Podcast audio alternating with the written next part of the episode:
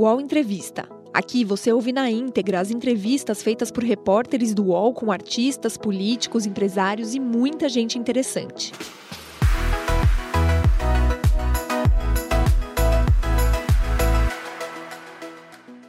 Olá, bom dia. Agora 10 horas e 6 minutos. Mais uma quinta-feira com UOL Entrevista para você. Espaço de reflexão, de conversa sobre os acontecimentos do nosso país com as personalidades do nosso país. Hoje a gente tem se voltado para questões relacionadas à reforma tributária. Há uma expectativa que essa reforma tributária seja aprovada hoje na Câmara. E esse é um assunto importante para o governo Lula, para o PT, claro, né, é, o partido do presidente, mas, claro, um assunto importante para o Brasil. E por isso recebemos aqui hoje a presidente do PT e também deputada federal, Gleisi Hoffmann, conosco ao vivo no nosso UOL Entrevista de hoje. Comigo nessa entrevista, Josias de Souza e Leonardo Sakamoto, nossos colunistas de política aqui do UOL. Olá, deputada Gleisi Hoffmann, muito obrigada por estar aqui num dia de tanto trabalho e de tanta né, discussão e expectativa aí em Brasília. Bom dia, seja bem-vinda. Bom dia, Fabiola. Bom dia, Sakamoto. Bom dia, Josias. Um prazer estar aqui com vocês. A gente que estava discutindo ao longo da manhã, eh, eu e Josias. Aliás, bom dia mais uma vez para você, Josias. Muito bom dia a você, Fabiola, ao Sakamoto e a deputada Gleisi. É um prazer tê-la aqui conosco. Bom dia, Sakamoto. Bem-vindo aqui. Bom dia, Fabiola. Bom dia, Josias. Seja bem-vindo, Gleisi. A gente que estava discutindo eh, sobre a reforma eh, tributária, a importância disso há pouco aqui no nosso programa, quando de repente veio essa notícia extremamente triste. Até gostaria de começar uh, prestando uma homenagem a ele, esse homem revolucionário do nosso país, Zé Celso, que nos deixou agora pela manhã, né, Gleise? Ele que é um homem que representa muita coisa para o Brasil. Queria saber é, é, qual é o seu contato com a arte dele, a importância desse dramaturgo, considerado um dramaturgo revolucionário. É isso mesmo, Fabiola. Eu não tinha contato pessoal com Zé Celso, né, mas acompanhava é, enfim, a sua arte, acompanhava a sua atuação, e com certeza é um grande nome da cultura brasileira, né? Um inconformista, um rebelde, é, foi muito importante aí para a cultura, a gente sente muito. Quero dar minha solidariedade aí aos familiares, aos amigos, aos fãs do Zé. É, e o Teatro Oficina, que foi tão fundamental na opressão da ditadura militar, né? Ele tinha essa atuação é, política é, também o tempo inteiro permeada pela sua arte revolucionária. Isso foi muito interessante. É, a gente vê que muitas pessoas é, da esquerda brasileira, claro, é, muito ligadas às, às Celso, né, Glaze? Sim, sim, com certeza. E, e foi importantíssimo, né? Uma voz importante na defesa da democracia. Enfim, a gente sente muito isso, é. muito a morte dele. A gente vai trazer mais repercussão sobre a morte de Zé Celso na nossa edição do meio-dia do nosso All News. E agora eu queria focar um pouco na reforma tributária, né, que há uma expectativa para que ela seja realmente colocada em votação hoje. E a pergunta inicial é essa, Gleisi: ela vai ser colocada hoje em votação? É, ela deve realmente ser aprovada e por ampla maioria, como disse Fernando Haddad, ou não? Tudo indica que sim, Fabiola. Eu acho que de ontem para hoje evoluiu bastante é, a tramitação lá da reforma.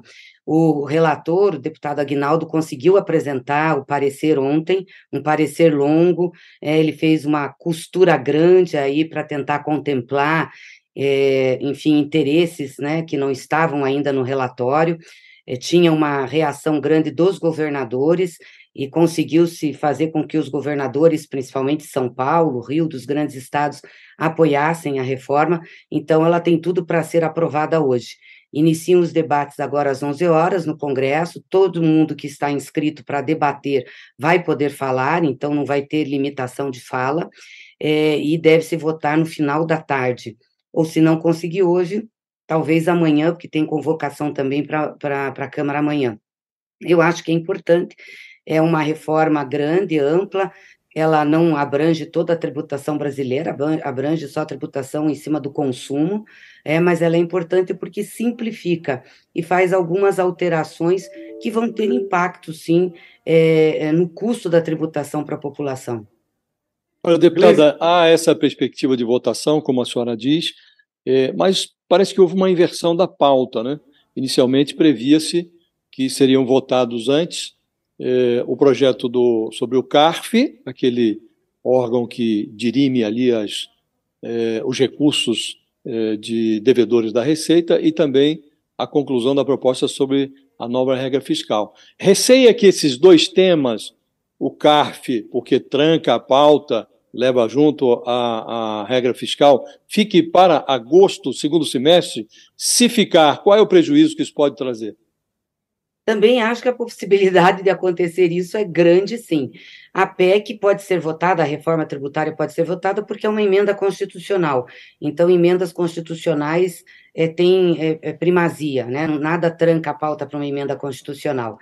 Agora, para votar o arcabouço que veio do Senado, necessariamente tem que se votar o projeto do CARF. É, eu acho muito difícil que a gente consiga votar, pelo que eu conheço do parlamento, consiga votar isso hoje, ou mesmo amanhã a menos que tenha um grande esforço e uma grande articulação para acontecer isso. Então, tem uma possibilidade grande dessas duas matérias ficarem para agosto, já que nós vamos ter um recesso branco na Câmara. É, deputada, é, Gleisi, é, é, dois dias atrás, né, a perspectiva de levar a votação à reforma tributária havia caído um pouco. Se a gente conversava com, com os deputados da própria base do PT, o pessoal falava: ah, Está um pouco mais difícil, a gente vai ter que construir aqui, construir ali. E ontem, ao longo do dia, o negócio desencalacrou. Né? O otimismo na, na base do governo aumentou muito. Não, vai votar, vai votar e vai aprovar e vai acontecer. E aí o próprio Haddad falou de grande margem, outros deputados da base falaram: não, vai estar, vai ser tranquilo, a gente vai colocar em votação, vai dar certo. O que, que aconteceu nessa virada do começo da semana para agora, né, de dois dias para agora? Teve algum fato novo que você destacaria para esse otimismo com relação à votação aumentar? Eu acho que teve um esforço conjunto, principalmente dos setores produtivos, da indústria brasileira, que tem muito interesse nessa reforma. De fato, ela é muito importante porque ela simplifica a cobrança do PIS/COFINS, né, as, o que você tem de adendo para recolher o tributo, que encarece também e ajuda muito. E tinha um pouco de resistência dos governadores, acho que até por falta de entendimento, a questão do conselho, a questão do, dos fundos de compensação, e isso foi acertado ali com o relator, conseguiu se conversar, enfim. Então, é, é, eu acho que essa evolução foi. E também os estados grandes entenderam que não vão perder com a reforma. Né? Nem São Paulo, nem Rio de Janeiro, porque esse sempre foi o temor. São Paulo sempre foi um estado difícil para a gente lidar aqui, porque ele sempre se colocava contrário a mudanças que fossem se fazer é, no sistema tributário. Mas é, ficou claro que não tem prejuízos nisso, que é, é uma reforma que vai ajudar muito, inclusive, os grandes centros. Então, eu acho que essa articulação, a própria entrada do presidente Lira nessa articulação, que vamos lembrar aqui, esse projeto de reforma, ele não é um projeto do governo, não é um projeto do presidente Lula. Ele é um projeto que já tramitava na Câmara. Foi um esforço feito, né? É um projeto, acho que original do, do deputado Baleia, foi um esforço de articulação feito do, da Câmara dos Deputados com setores da sociedade e com o governo. O governo, sim, comprou esse projeto, né? Adotou o projeto, porque é, avalia que é um bom projeto, embora só mexa no consumo, tem algumas questões aí de patrimônio pequenas, mas só mexa no consumo, é um projeto importante. Então, o governo entrou Agora, junto para deputada, ajudar. É, é nessa, nessa articulação do governo, né, o, o Sakamoto fez a pergunta se o que, que aconteceu. É, a notícia da liberação de emendas, né, as emendas parlamentares. O governo liberou uh, um valor recorde de emendas parlamentares, é, total mais ou menos de 2 bilhões e 100 milhões de reais. Esse é o, o noticiário. Isso ajudou? É, como é que a senhora vê essa liberação de emendas que acontece às vésperas de votações importantes? Faz parte do jogo isso? Na realidade, Priscila, eu acho que as emendas já deviam ter sido liberadas, né? São emendas, estão lá, tem o recurso, isso está previsto no orçamento. Eu acho que teve um atraso né, do governo, aí sempre, claro, tem pressão quando tem votação. Eu vejo, às vezes, os deputados. É coincidência, reclamando... então? É coincidência o, o ser liberada? Não, Não, eu não diria que é coincidência. Eu acho que teve um esforço concentrado para isso, né? Mas o que, o que eu quero dizer é que isso já é de direito do parlamento, já é de direito dos deputados. Eu acho que houve um atraso do governo. E, claro, quando chega perto de projetos importantes, os deputados acabam fazendo mais pressão, dizer, pô, vocês não liberam a emenda? Tem que liberar, tem que operacionalizar, às vezes é uma questão burocrática. Então, a, acaba tendo esse esforço. Mas eu não acho que a liberação de emendas tenha a ver com a discussão e a votação da reforma tributária. Eu acho que poderia ter a ver com a vontade da Câmara de votar o CARF essa semana e liberar a pauta para votar o arcabouço. Porque, de novo, eu vou dizer, esse projeto de reforma tributária é um projeto que interessa à casa, interessa também ao presidente Arthur Lira entregar essa reforma. E é um bom projeto, não estou aqui criticando, mas o que eu estou dizendo é que não há, é, por exemplo, não, não é uma pressão do governo só e não liberou para isso. Para nós é importante que aprove, mas é, sobretudo, uma entrega do Congresso Nacional. A senhora menciona, deputada, o fato de que essas emendas já deviam ter sido liberadas.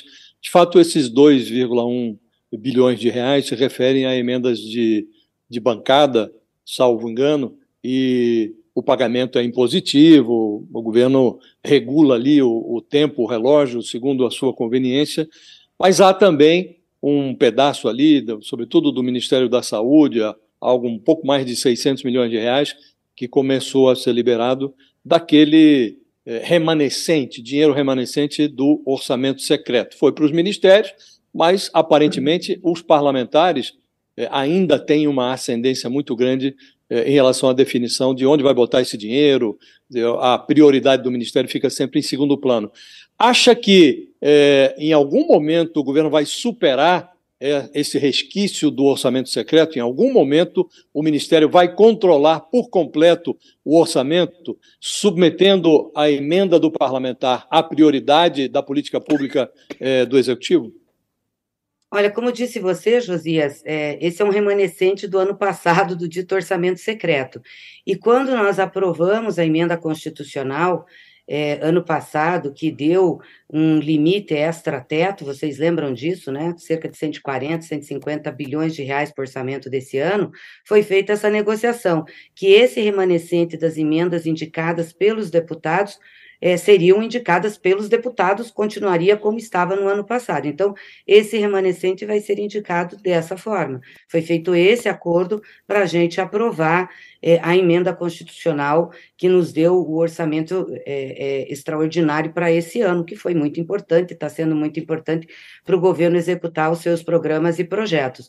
Agora está tá mudando né, esse formato. Os deputados continuam apresentando emendas, tem, além das das emendas impositivas tem um, um, volume de emendas, né, de relator, enfim, que são articuladas junto com os presidentes das casas, mas essas emendas vão ser apresentadas pelos deputados, mas em cima de programas e projetos que são do Ministério.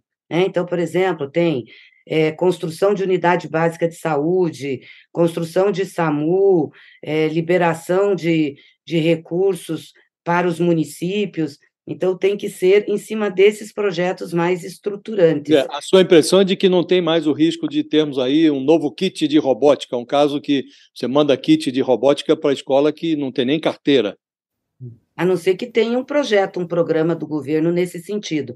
Então, o que, que tem de acordo é que essas emendas de parlamentares que são indicadas, que não são as de execução obrigatória, podem ser indicadas, mas em cima dos projetos que estão com, é, feitos pelo Ministério. Deputada, é, deputada tá... desculpa, Sakamoto, pode ir. Porque ainda tem um pouco a ver com o resquício da, da questão da reforma tributária, é que a senhora tocou duas vezes na, na sua fala é, de um assunto que eu queria retomar. A, a senhora falou, olha, que essa reforma ela é importantíssima, ela precisa ser aprovada, mas ela é uma reforma, esse trecho da reforma ele é essencialmente sobre consumo. E historicamente o PT defende muito que uma reforma tributária, como mãe de todas as reformas, passe sobre uma reforma sobre renda e patrimônio.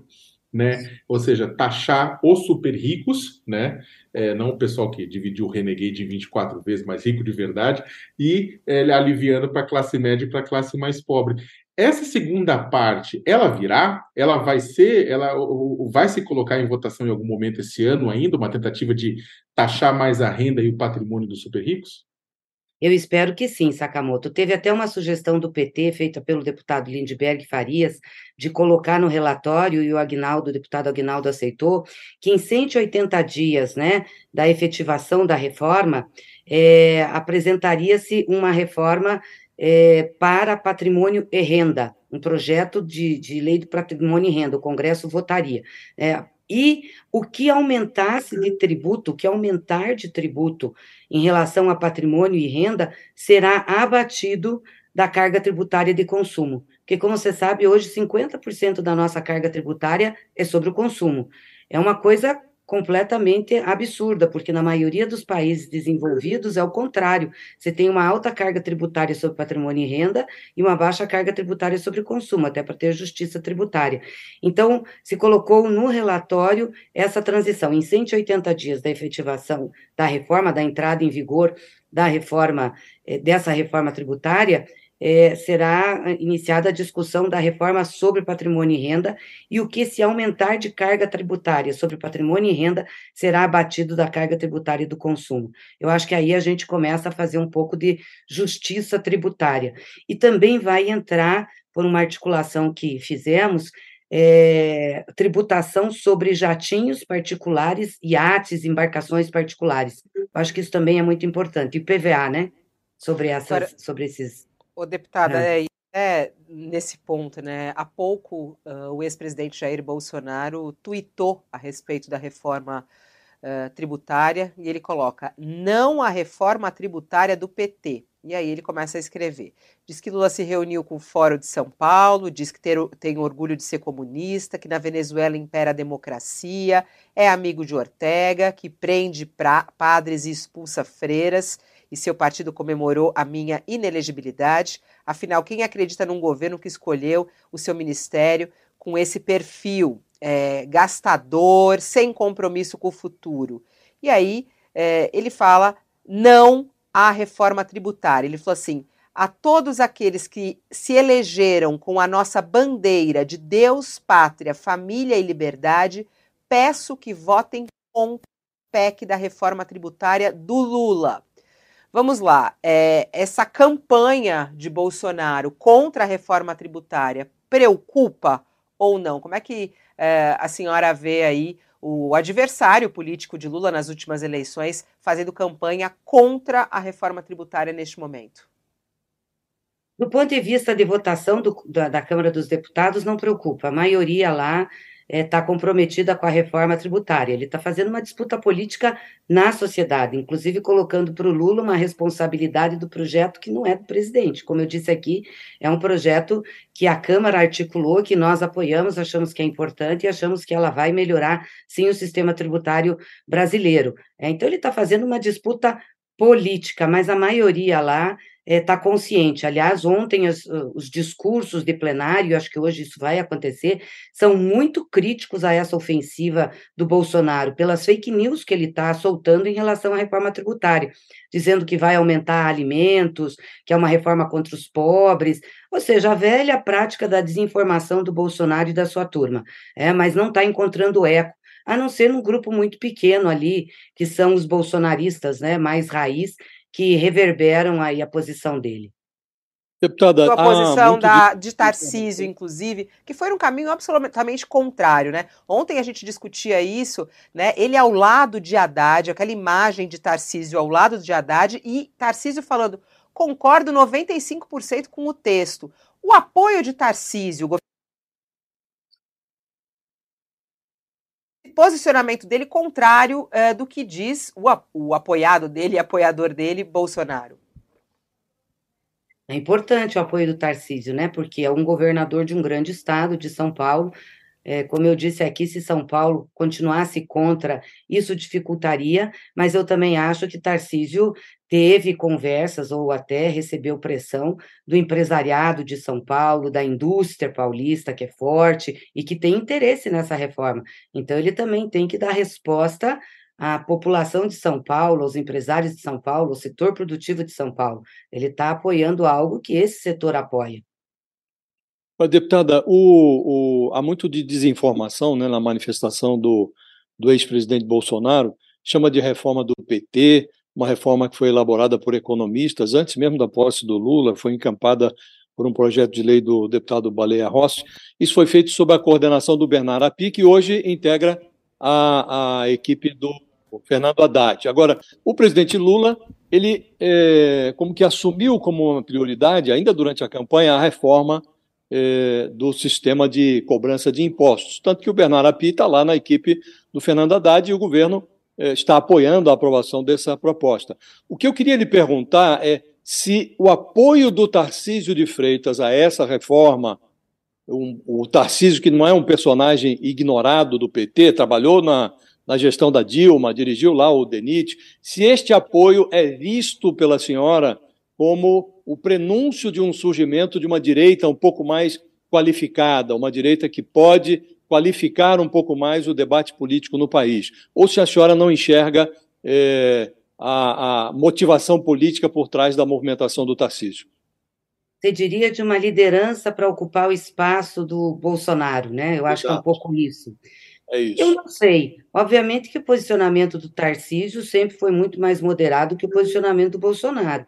Ele recebeu o apoio do Bolsonaro, mas mesmo durante a campanha de São Paulo, seus posicionamentos, a sua forma de ser, sua articulação sempre foram diferentes. Óbvio que, em Bolsonaro sendo inelegível, tem alguns nomes que estão surgindo e sendo discutidos aí na imprensa como possíveis para ocupar o seu espaço. E o governador de São Paulo tem peso político, né? Não, é, é, o maior estado do país, tem peso político, peso na economia, enfim. Obviamente que o Tarcísio é uma pessoa que pode despontar para ocupar esse espaço. Não sei necessariamente se consegue, porque é, é, não, não, se substitui assim, né? Uma liderança, mas é, é, é, possível. Mas eu acho que esses posicionamentos dele de moderação sempre foram assim, pelo menos o que eu acompanhei da campanha feita em São Paulo, a gente via muito isso, um, um posicionamento mais moderado. A, a senhora enxerga nele potencial para eventualmente ser um adversário competitivo numa eventual disputa contra o presidente Lula se for candidato à reeleição em 2026?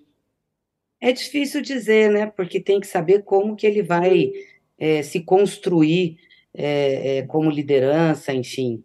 É, então, é, é, é, muito difícil dizer. O Lula é uma grande liderança política, né? Eu acho que um país precisa de um líder. Às vezes, os estados nem requerem tanto lideranças, requerem mais gestores, né? É, o país precisa de um líder. Bolsonaro, a gente pode discordar dele, discordo, acho que é, foi um, um mal para o país, mas ele tem liderança. Então, não sei se substitui-se facilmente assim.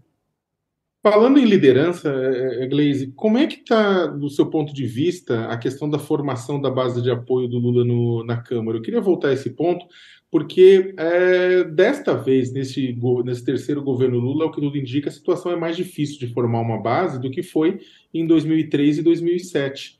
Né? É, o que, que mudou daquele momento para agora? Olha, eu acho que nós temos o Congresso mais conservador e de direita de toda a nossa história da democracia. E tem um núcleo de extrema-direita que atua muito dentro do Congresso. E o Congresso tem se posicionado de forma mais clara ideologicamente. Então, não é um Congresso só pragmático, ou um Congresso que tem interesses é, imediatos né, na sua base eleitoral. É um Congresso que se posiciona. Então, além de você tentar compor é, com o Congresso, vai ter embates. Eu acho que não vai ser fácil a relação governo-Congresso, ela não vai ser simples. Acho que nós vamos ter sempre uma relação mais conflituosa do que já tivemos. Não que o governo não converse, não que o governo não faça acordos, mas tem posicionamentos mais claros, né? Vamos lembrar aqui, por exemplo, uma fala do próprio presidente da Câmara, do Arthur Lira, que diz que o Congresso não vai permitir que tenham segundo ele, né, a visão dele, retrocessos em matérias econômicas já votadas, como a questão das privatizações, por exemplo. Então, tem um posicionamento aí muito claro, que não é apenas uma conversação do executivo com o legislativo. Então, eu acho que nós vamos enfrentar um Congresso mais difícil, acho que o governo tem que estar preparado para isso, tem que saber bem qual é a prioridade, o que negociar e quando negociar, para poder fazer o governo fluir e a gente conseguir entregar para a população resultados. Acho que o governo está preparado para isso, acho que o presidente Lula tem consciência disso, acho que nós vamos conseguir. mas não vai ser algo homogêneo, entendeu? No meu entendimento, não vai ter uma base homogênea, constituída. Não, eu acho que tem, vai ter um núcleo né, de base, mas a cada projeto nós vamos ter que fazer uma discussão que envolve, inclusive, posicionamento político e ideológico. O UOL Entrevista volta já.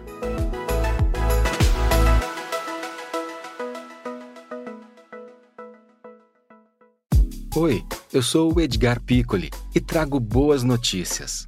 Isso, Trago Boas Notícias é um podcast original Spotify produzido pelo UOL para você se informar e relaxar. As histórias que eu conto aqui são de Ecoa, a plataforma do UOL por um mundo melhor. De segunda a sexta-feira, às seis da tarde, tem um novo episódio grátis no Spotify e no UOL. Dá também para baixar e ouvir offline, quando você quiser.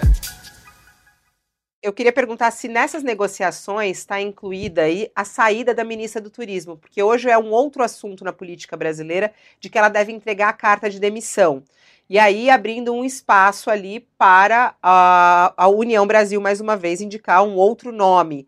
É isso mesmo, o, o deputado? A senhora confirma? Ela deve realmente sair hoje? É, há essa negociação com a União Brasil para que o Celso Sabino seja indicado no lugar dela para o Ministério do Turismo? Fabíola, eu não sei. Sei tanto quanto você que vi pelos jornais. Não estou no governo, então não tenho participado dessas conversas. Vi a notícia hoje, as conversas que tiveram na semana passada, as articulações com a União Brasil, mas eu não sei te afirmar se isso efetivamente acontece hoje ou vai acontecer. Deputada, é, eu soube que a senhora assinou um documento, um, uma petição suprapartidária, está lá o PT, PV, MDB, é, PSOL, PCdoB, Rede, enfim, uma petição é, encaminhada ao presidente do Senado pedindo a abertura de um procedimento para verificar se houve vício de finalidade na decisão do Banco Central de manter a taxa de juros em 13,75%. E aí, é, esse documento pede que seja a, a, apurada a eventual responsabilidade do presidente do Banco Central é, nesse eventual vício que é mencionado no documento. O objetivo desse documento, em primeiro lugar, é afastar o, o, o Campos Neto da presidência do Banco Central antes do término do mandato dele, no final de 2024? Essa é a primeira pergunta. A segunda pergunta, é, já foi protocolado? O presidente do Senado deu é, curso a essa petição? Foi protocolado ontem, nós estivemos com o presidente do Senado e também entregamos em mãos a petição. São nove partidos que assinam e é baseada na lei que deu autonomia ao Banco Central, na Constituição Federal e no regimento interno do Senado porque o Senado é o órgão, o poder responsável pela fiscalização do Banco Central. Aliás, o presidente do Banco Central tem que, pelo menos duas vezes por ano, prestar contas ao Senado da República. E quando ele não atinge as metas previstas, ele também tem que se justificar perante o Senado. Aliás, o Campos Neto já fez duas justificativas. Então, faz duas, dois anos que ele não é, consegue atingir as metas que eles mesmos se propuseram. Né? Então, nós demos entrada ontem, o presidente recebeu, disse que ia é, encaminhar para análise jurídica, ele teria que distribuir para uma comissão, possivelmente a CAI, mas ele vai fazer análise jurídica. E ele nos informou que, com base também na lei que deu autonomia ao Banco Central, que é uma lei complementar, e que o presidente do Banco Central tem que ir ao Senado, ele estaria chamando o presidente do Banco Central no dia 3 de agosto para prestar contas sobre a política monetária, falar ao plenário do Senado. Então, ele já nos adiantou que ele vai fazer isso. Eu espero que ele abra esse procedimento investigatório. O nosso objetivo é apurar a responsabilidade. Por que, que o Banco Central mantém uma taxa de 13,75 e tem a maior taxa de juros real do mundo perto de 9%, mais do que o dobro do México. Por que, que mantém isso? Quando você tem os indicadores econômicos é, positivos. A inflação dos últimos meses está 3,4%. Vamos lembrar aqui que o, a meta de inflação no Banco Central é 3,5%. Então, por que, que mantém isso? O dólar está equilibrado, está baixando. Não há justificativa, está impondo um custo ao país que é absurdo. E, e, teve contradição entre a nota que saiu logo após a decisão do Banco Central e depois a ata do Compom, mostrando que tem divergência. Então, nós queremos saber qual é a real motivação, porque o gestor público precisa ter uma motivação para o seu ato administrativo. O que, que motivou Campos Neto? Agora, quando, quando, os, quando o documento subscrito pela senhora fala em vício de finalidade, embute ali um, um juízo de valor. Né? Senão, se, se não suspeitassem do vício, não teriam protocolado é, é, esse documento no Senado. Agora, eu queria saber da senhora qual seria o vício. É um vício, é política? O Banco Central, o Campos Neto está é, é, um, é um quinta coluna do Bolsonaro no Banco Central? Qual é o, o vício é, que é, esses partidos enxergam na atuação do Banco Central e do seu presidente? É exatamente a decisão de manter a taxa de juro alta não está é, em, em, correlacionada com a realidade econômica brasileira. A inflação está baixando e ele não baixa a taxa de juros. Então, não tem justificativa técnica, digamos, né? Aliás, toda decisão técnica embute uma avaliação política, não tem técnica pura. Mas no caso do Campos Neto, do Banco Central, a nossa avaliação é que tem sim uma avaliação política, eminentemente política, para manter essa taxa de juros, o que é muito ruim. Aliás, ele recebeu críticas do mercado quando manteve, quando soltou aquele, aquele comunicado, tanto que teve o recuo na ata do Copom, ele sentiu o peso, ele achou que ia continuar né, navegando. Então, tem sim, nós achamos que tem um vício, sim, que é um vício político, não tem fundamento, não tem justificativa, não tem motivação técnica administrativa, e ele tem que se explicar. A autonomia não dá direito ele fazer o que quer. Ele é uma autarquia, né? não está acima da presidência Agora, da República. Só por, por, último, ainda nesse tema, é, deputada, há nove diretores no Banco Central, né? Há o Campos Neto e outros oito diretores. Agora, inclusive, o Senado acaba de aprovar a substituição de dois desses diretores por eh, personagens indicados pelo Lula. Né? E o Campos Neto deu entrevistas explicando que na última reunião houve uma divisão, inclusive, a maioria do, do, dessa composição da diretoria do Banco Central já avaliava que nesta nota deveria ter sido sinalizado é, que no próxima reunião, em agosto agora, deve-se baixar os juros, há condições para baixar os juros. Esse documento é, é, esse pedido de ação é, dos partidos chega num instante em que o Banco Central está sinalizando a queda dos juros. Né? Ainda assim, a senhora enxerga o vício, né? É, depois de muita pressão, né? E de divisão na diretoria. E mostrando que Campos Neto tem uma força, porque acabou prevalecendo a posição dele de não ser mais claro e efetivo no sentido de dizer que ia baixar a taxa de juros. O comunicado foi muito duro. Depois que ele recebeu um monte de críticas, inclusive na mídia, é que ele cedeu, talvez, para uma posição que tinha em parte da diretoria. Ele tem feito política. Ele dá entrevista, ele fala publicamente, não foi ainda na Câmara, a gente tinha convocado, aí mudou para convite, não foi lá, ele tem obrigação também de ir. Então, assim, o posicionamento dele, a performance, a atuação, atuação política. E ele precisa responder sobre isso. Né? A autonomia tem que dar muita responsabilidade a quem está no Banco Central. O presidente do Banco Central tem que se comunicar pela ata do Copom, não nas entrevistas e nem para fazer palestra para empresário, para público e para investidor. Então, eu acho que ele tem que responder sim. A minha vontade, se você quer saber, é que ele devia sair já, devia sair logo. Acho que ele faz mal à economia mas vale, brasileira. Mas vale arrumar essa briga? É, você acha que o Lula deveria pedir, de repente, uma, um processo para que possa ser analisado pelo Congresso para a demissão dele? Essa é uma avaliação, claro, que o governo tem que fazer, cabe principalmente ao CMN, ao ministro da Fazenda, ao ministro do Planejamento. Sei que o governo tenta levar as coisas de maneira mais menos conflituosa. Né? Eu estou falando uma opinião política, porque eu acho que isso dá um prejuízo muito grande. Veja, quando você define uma taxa de juros, ela demora no tempo para fazer efeito pelo menos um ano, você aumentou lá atrás, agora que essa taxa alta está começando a fazer efeito, enfim, e ela vai reverberando. Então, para a gente poder ter desenvolvimento, ter crédito, melhorar, a gente teria que ter um corte maior na taxa de juros, porque o governo está fazendo o seu papel. O governo mandou a proposta de arcabouço, está fazendo o equilíbrio fiscal, está mexendo na questão tributária, tem se comprometido com isso. Precisa um esforço da autoridade monetária para ajudar o país. Mas, enfim, isso é uma opinião minha, uma opinião também de movimentos sociais, dos nossos partidos. Obviamente que o governo deve avaliar de forma diferente. É, deputada, a senhora foi eleita pelo, PL, pelo PT do Paraná e dentro do, do TRE, do Tribunal Regional Eleitoral do Paraná, hoje tem ações do PT e do PL pedindo a cassação da candidatura do ex-juiz e ex-ministro e hoje senador Sérgio Moro. É, como é que a senhora vê a perspectiva disso? A senhora acredita que ele deve ser de fato cassado? Acredito que sim. Tanto que entramos com a ação porque temos convicção de que ele cometeu muitos ilícitos durante a campanha. O processo dele é um processo mais forte que do próprio Dallagnol. Então, acho que tem tudo para que o Moro é, seja cassado é, pela realidade do processo. Eu não sei o tempo que o TRE vai fazer esse julgamento, é, mas penso também que não vai demorar muito para fazer isso.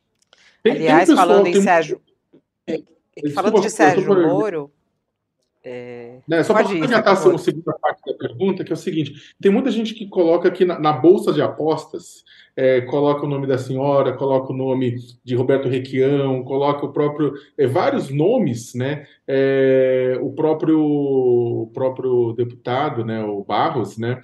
É, entre possíveis candidatáveis, né? Candidatos ao Senado, caso haja essa cassação. A senhora pensa em se candidatar ao Senado?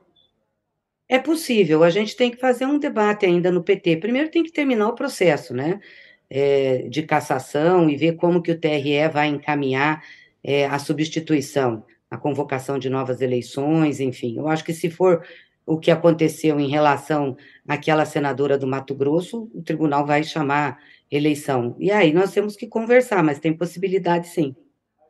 Falando do Sérgio Moro, hoje Jamil Chad, nosso colega colunista aqui do UOL, traz uma reportagem exclusiva, não sei se a senhora já teve ou não oportunidade de ler, mas de novas mensagens inéditas que estão sendo reveladas hoje, foram obtidas com exclusividade pelo UOL e que indicam que Sérgio Moro, quando ainda era juiz uh, da 13ª Vara de Curitiba, pressionou procuradores da Operação Lava Jato para que pedissem a extradição de um executivo da Odebrecht, considerado peça-chave na investigação e que havia sido preso na Suíça. Mais um episódio envolvendo algumas irregularidades cometidas por Sérgio Moro na Lava Jato. A senhora é, tem alguma expectativa para que Sérgio Moro seja punido pelos erros dele como juiz? Qual, é a sua expectativa em relação a isso? Como que a senhora recebe a notícia de novas mensagens falando sobre a atuação dele irregular durante o período da Lava Jato? Eu espero que seja punido sim, porque é graças à atuação de Sérgio Moro, da forma como ele agiu na Lava Jato, achando que ele podia tudo, passar por cima do processo, passar por cima das leis, fazer e acontecer, que nós vivemos um dos períodos mais tristes da política brasileira, com a extrema-direita no poder. Foi graças a ele. Né? O Bolsonaro tentou dar o golpe, o Sérgio Moro deu o golpe efetivamente, quando tirou Lula da disputa eleitoral de 2018, e fazendo esse tipo de barbaridades. Além dessas pressões, além desse conluio com o Ministério Público, surgiu uma outra denúncia de um outro fundo que eles criaram com recursos, eu acho que era da, da, da, da, da ação da JBS, que a JBS fez o acordo, também um fundo de 2 bilhões e pouco, que eles distribuíram entre o Poder Judiciário, as varas do Poder Judiciário, gastaram, não prestaram contas para ninguém. É uma coisa absurda o que aconteceu nesse processo. Ele tem que sim prestar contas ao país, ele tem que ser responsabilizado e tem que ser punido por isso, porque graças à atuação dele e daquele Ministério Público que atua na Lava Jato, nós passamos por um dos períodos políticos mais difíceis da nossa história nesse período democrático. Mas para que haja essa punição, precisa haver algum, algum tipo de processo. Uh, o PT pretende claro. eh, procurar justiça em relação a essas questões de Sérgio Moro, porque eh, acabou não, não, não fazendo isso, né? Aí vem até aquela história, eh, vingança, é questão de vingança, não é questão de vingança? Há algum, alguma, algum, alguma decisão a respeito disso já dentro do PT, deputada? Não, não é questão de vingança. Eu acho que a gente precisou de um tempo, nós estamos nos preparando, sim, nós queremos entrar com as ações, ele tem que responder por isso. Tem ações no CNJ, e isso não tem a ver com vingança, isso tem a ver com justiça. Né, com justiça e com o devido processo legal. Ele tem que responder pelas barbaridades que ele fez, até porque isso é pedagógico e educativo para não acontecer mais no Brasil. Essas ações devem acontecer ainda esse ano, deputada? Não, não temos ainda a, a definição. Aliás, tem que ver o prazo que a gente tem ainda para entrar com essas ações, quando que caduca, enfim, nós estamos avaliando com os advogados. Tá. Na, na volta do presidente Lula, lá da viagem que ele fez à Argentina, lá do Mercosul, ele fez uma parada ali em Foz do Iguaçu e, discursando para estudantes, ele disse que, mais ou menos um pouco, repetiu o raciocínio que a senhora está desenvolvendo aqui, que é, esse sentimento antipolítica resultou na eleição do Bolsonaro, que ele chamou lá no discurso de titica. Né? E o que eu lhe pergunto é, é além do lavajatismo que o, o Bolsonaro surfou lá em, em 2018, havia um sentimento antipetista, um sentimento real, que em parte ainda é, está presente na sociedade. Que eu lhe pergunto é: e esse sentimento começou a ser construído antes até da Lava Jato, lá no Mensalão, depois veio o Petrolão. Que eu lhe pergunto é se é, não está muito confortável essa leitura política que a senhora faz, responsabilizando apenas a Lava Jato e as suas perversões inclusive com a, ascensão do Moro ao Ministério da Justiça de Bolsonaro, se não é confortável demais atribuir apenas a isso o fato de que nós tivemos essa experiência desastrosa que foi o governo Bolsonaro e a ascensão da ultradireita no Brasil. Se o PT também não tem parte de responsabilidade nisso. Olha, primeiro dizer que esse sentimento em relação ao PT não é algo que surge do mensalão, que surge desde que o PT nasceu, por ser um partido de esquerda, por ter as características que tem, por ter um posicionamento claro na sociedade brasileira, lutar pela classe trabalhadora, o PT teve contraponto. Então, o PT é um partido que é muito amado, mas também tem uma parte que não gosta do PT, que odeia o PT, que acha que o PT é, é, serve a maioria pobre do Brasil e tem preconceito de classe. Então, nós sempre tivemos é, é, pessoas, sempre tivemos setores da sociedade que não gostavam do PT. Aliás, achavam que o PT já ia nascer morto, que não ia se criar, sempre apostando contra o PT. Obviamente que nas situações depois de governo que surgiram, esse sentimento foi explorado pela oposição, por setores da mídia, foi amplificado. Mas mesmo assim, o PT é, continuou. O PT não acabou. PT elegeu o presidente da República, reelegeu o presidente da República, esse presidente da República elegeu sua sucessora, sua sucessora se reelegeu. Vamos combinar aqui, Josias, que para tirar o PT da presidência da República foi preciso aquele impeachment, aquele golpe travestido de impeachment, porque eles teriam que disputar a eleição conosco. Poderíamos até perder, mas íamos disputar e disputar na política. Então tiraram a Dilma no tapetão. Quando fizeram isso, bagunçaram o coreto bagunçaram o processo legal, a Constituição, porque foi por fora da Constituição aquilo tudo que aconteceu, e vieram com a Operação Lava Jato forte, com esse tipo de ação que o Moro está fazendo. É, o Moro, um cara da extrema-direita, que se baseou naquele juiz italiano, que tinha lá noções fascistas, que achava que podia fazer tudo, é uma visão autoritária, fez conluio com o Ministério Público, foi criando as provas, foi fazendo a injetração e deu no que deu. Obviamente que reforçou o ódio ao PT, mas reforçou o ódio à política. Tinha uma época que falar que você era político era quase criminoso. As pessoas tinham ódio.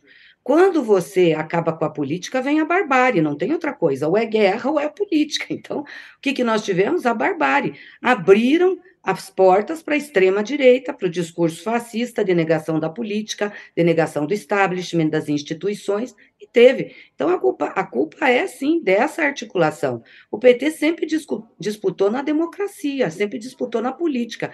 Se cometeu erros, tem que ser julgado pelas urnas, não por um juiz como esse, que foi julgador e que, e que tirou o PT do jogo no tapetão, como tiraram a Dilma. Isso aí não vale. Deixa julgar na política. O povo vai dizer se nós erramos ou não. E tanto. Ah, e por esse raciocínio, deputada, só para fazer um contraponto, então, corrupção não precisa mais julgar, não precisa mais analisar, vai tudo para pra, as urnas. Agora mesmo estamos investigando aí desvios precisa, e emendas e tal. Então. Precisa é, no devido processo legal, né? Sem dúvida, sem dúvida, sem dúvida. Claro, eu, eu, eu, defendo que se apure tudo, não tem problema nenhum. Que não então não é só urna, né? Então não é só urna, né?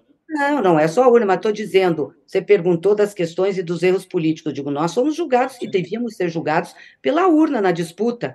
E se queriam julgar o presidente Lula, pessoas do PT, tinha que ter o devido processo legal, tinha que ser verdadeiro, tinha que ter provas, não fazer o que fizeram, que foi uma barbaridade.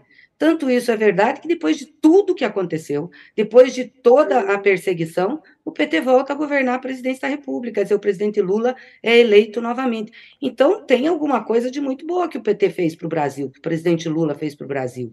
Então, eu acho que é, esse julgamento político também é importante. Não tem um problema com o julgamento judicial, ninguém aqui está negando, só não pode ser como foi feito. Ô, deputado, eu sei que a senhora está com o horário contado, mas a gente está falando aí sobre julgamento político e teve a condenação de Bolsonaro, né, considerado inelegível, foi condenado pelo Tribunal Superior Eleitoral. Hoje se discute também uma outra punição, ele perder os direitos políticos, ele ter os direitos políticos cassados, isso baseado na lei é, de improbidade é, administrativa. A senhora vê caminho para isso? Acha que Bolsonaro deve perder os direitos políticos? Se me permite, Fabiola, eu acrescentaria a essa pergunta se a deputada tem a, a, a previsão de que o Bolsonaro pode ir para a cadeia mesmo. Olha, essa questão dos direitos políticos eu acompanhei pelo jornal, é um processo que está no Tribunal de Contas da União é, e, e, versa exatamente sobre ter utilizado recursos públicos para fazer aquela reunião com os embaixadores para atacar a urna eletrônica e para atacar o processo. Se tiver fundamento nisso e base, né? E como eu disse aqui, devido ao processo legal, inclusive o direito de defesa amplo que ele deve ter, vai, vai ser julgado e vai ter os direitos cassados, né? É, pelo conjunto da obra, Josias, eu acho que ele devia ir preso sim, pelo conjunto da obra dele. Aí, mas também precisa julgar, né? Também precisa ele ter direito à sua defesa, mas o conjunto da obra dele é um horror né, o resultado da pandemia, o que aconteceu na administração da saúde, é, a violência que ele incitou na sociedade, as pessoas que morreram por conta dessa incitação. Então, tem um conjunto da obra péssima do Bolsonaro. A questão da ineligibilidade, acho que foi pedagógica, foi importante, foi educativa. E, para mim, deveria se estender a todos aqueles seguidores do Bolsonaro que têm cargos eletivos hoje, que atentam contra as instituições, que fazem incitação de golpe, que fazem é, incitação contra a democracia que o nosso jogo é democrático, a gente faz disputa política na democracia. Se não respeita a regra do jogo, não pode continuar jogando, fica fora. O que a gente não pode ter é alguém que se beneficia do jogo para tentar contra as regras dele. Isso não pode acontecer. Então, o está correto, o Bolsonaro tem que ser afastado mesmo, porque ele é um golpista. Tá certo. É, a, ela tem que desligar, infelizmente. A gente teria mais perguntas aqui, mas claro, tem que correr pro, tem que correr lá para o Congresso. Qual é o palpite do voto? Quantos votos para aprovação da reforma hoje, Glaze? Não, você não acabou não falando o número. Vamos lá.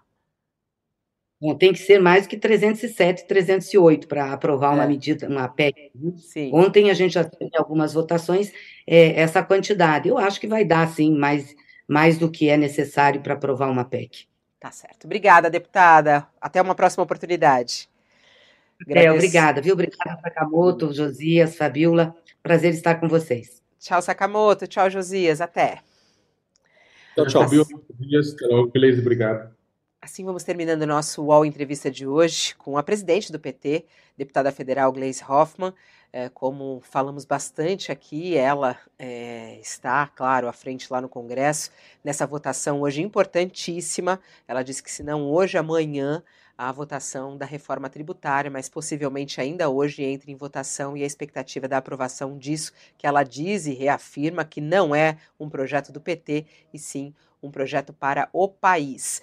A gente segue aqui, voltamos daqui a pouquinho no nosso All News, edição do meio-dia, é, claro, para falar sobre esse dia importante hoje é, no Congresso Brasileiro, mas também um dia de muita tristeza para a arte do nosso país, com a morte de Zé Celso. Ele morreu agora pela manhã ele vítima é, justamente de um incêndio que aconteceu no apartamento dele em São Paulo, foi internado, teve complicações e morreu nessa manhã.